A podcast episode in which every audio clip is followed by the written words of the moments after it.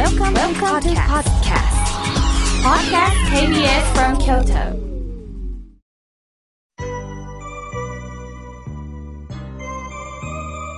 さあ、今年もたくさんのメッセージをいただきましたので、順に紹介させていただきますね。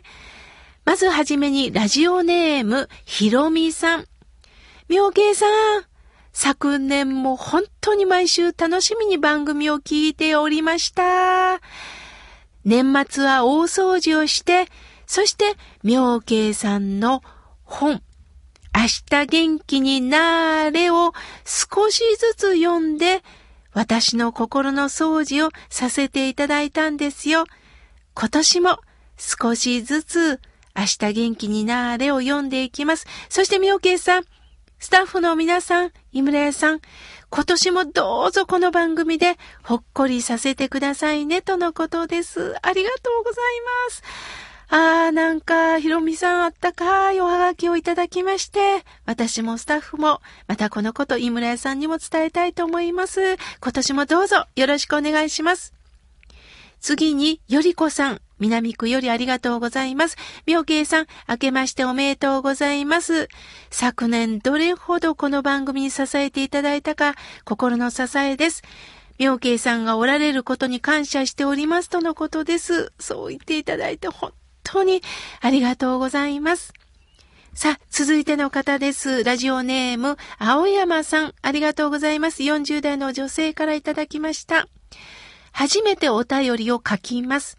私は青山と申します。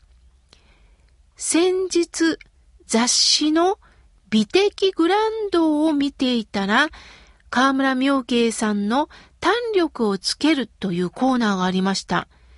日常生活、どのように生きたらいいのか、こんな言葉、あんな言葉、連載されてるんですね。スコーンと腑に落ちました。ああ、雑誌も、妙慶さんの存在を知っているんですね。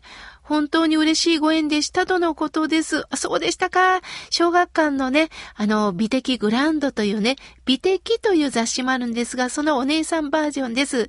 弾力をつけるというコーナーでね、あの、言葉を添えておりますので、またよかったら皆さんね、読んでいただけたらと思います。ありがとうございます。さあ、続いての方です。花のワルツさん、ありがとうございます。妙慶さん、おめでとうございます。私は昨年からずっと胃の調子が悪くって、検査をしたんですが、異常はありませんでした。でも症状は変わらず薬を飲んでも治りませんでした。そんな時、妙慶さんの優しい声で、どのような朝を迎えられましたかの冒頭に、今朝も辛いんです。と、独り言でした。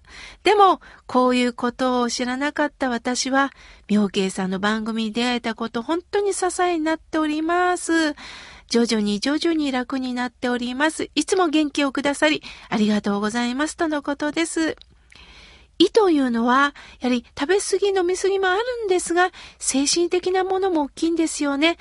お腹の周辺にある臓器っていうのはやっぱり、あの、精神的なものにすごくつながってると言います。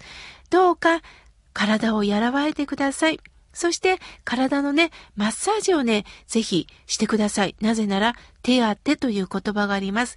胃をずっとね、寝る前に横になってね、自分でマッサージをしてみてください。私もね、ちょっとピリピリ来た時にはいつもね、自分の手でマッサージをしております。ぜひぜひ、また効果を教えてください。さあ、続いての方です。さとみさん、ありがとうございます。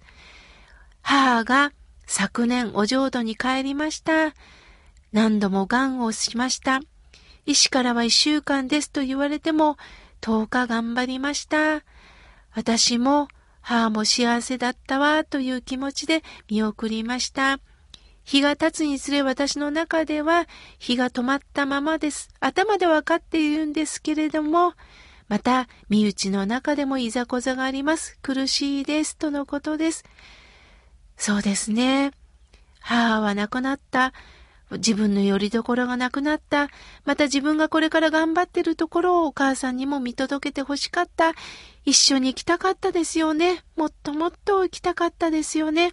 その中、お母さんを見送りながら、また身内の中でもちょっと揉め事が起こってきた。どうかこれは全て悪いことだと思わないでください。お母さんが残してくれた、その、残ったその様々なご縁、まあ、ごですね。それをどうか一つ一つあなたなりに焦らず整理をしてください。譲るところは譲る。譲れないところはこれを守らせてくださいということで、ゆっくり話し合いをしながら、どうか時間をかけて、大切なのは、お母さんの命の相続をしたということです。これはね、お金には変えられないんですよ。命の相続を、命のバトンを受けたということを、どうか受け止めて、ぼちぼち生きてほしいです。さあ、続いての方です。おはがきをいただきました。和江さん、ありがとうございます。妙慶さん、もう毎週がこの番組の釘付けです。引きずった顔が、妙慶さんの声を聞くと優しくなりますとのことです。嬉しいです。ありがとうございます。さあ、続いての方です。メールをいただきました。七瀬さん、ありがとうございます。妙慶さん、法話をありがとうございます。心の支えです。昨年は本当に余裕がなくなりました。何も進歩してないようです。妙慶さんはよく漢字からのメッセージを教えてくれますが、昨年は後回しのできない人生ということ、身につまされました。本当に繰り返し同じことができないんですよね。日々日々頑張りますとのことです。ありがとうございます。もう繰り返すことはできない。だけど、過去の経験があるから、あ、そうだそうだ、これをもう一度昨年の反省を踏まえて、これをやってみよう。やってもう無理だと思ったことは次にまた視点を変えてチャレンジをしていく。反省もしながら新しいことにもチャレンジし、無理なく、あの、七石さん、生きていきましょう。さあ、続いての方です。メールをいただきました。未亡人さん。ありがとうございます。私はやっと妙慶さんの話を聞いて、種まきがおぼろげに分かってきたような気がいたします。お釈迦様の自頭名、法頭名、これもやっと分かってきました。少しずつですけれども、前を向いていきますとのことです。自頭名、自らの灯火、これは光でもありますし、生きる希望でもあります。法灯明。生きる中で大切なことを自分ではなかなか気づけない。それを仏法という教えから気づいていきましょうということです。教えをいただきながら、道しるびをいただきながら私たちは生きていけるんですよね。これをぼちぼちと未亡人さん、この番組と共に生きていきましょう。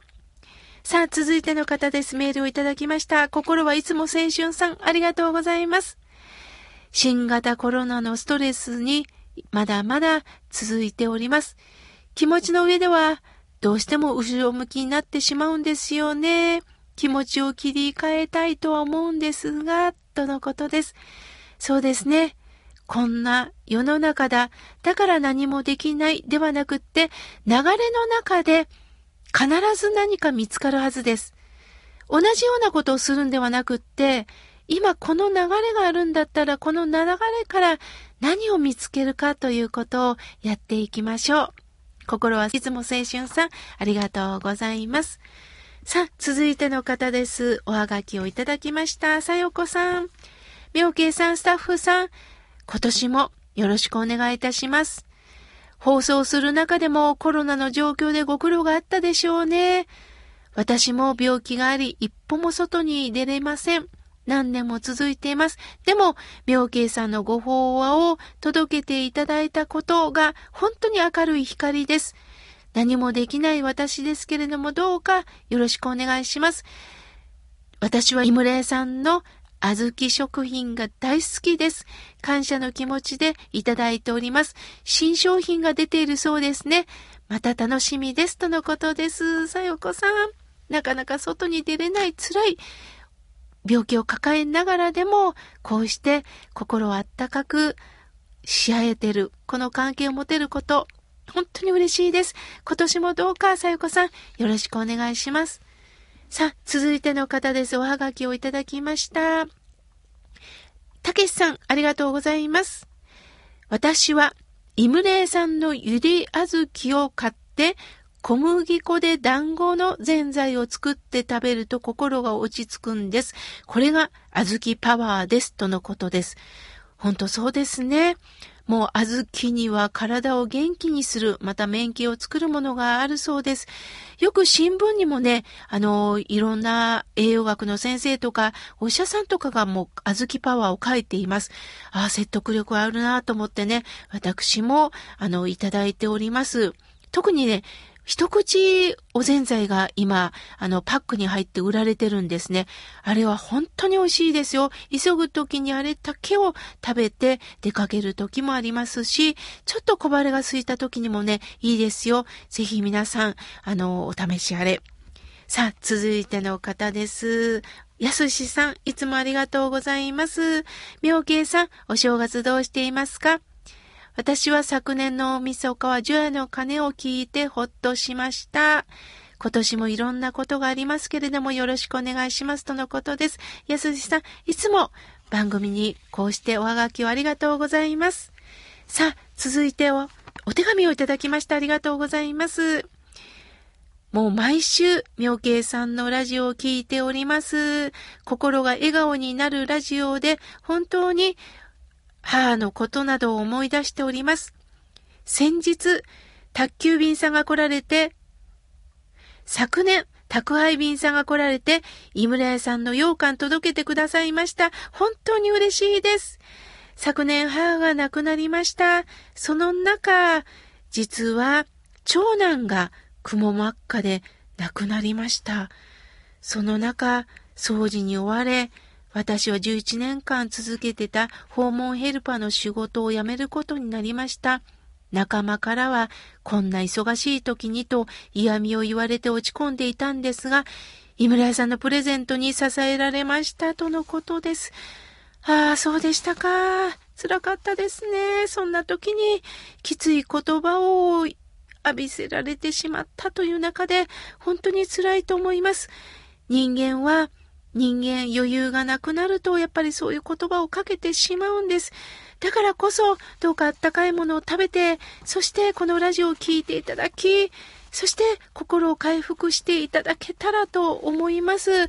これからもどうかどうか番組をよろしくお願いします。としこさんありがとうございました。まだまだたくさんのメッセージをいただきましたが、来週紹介させていただきます。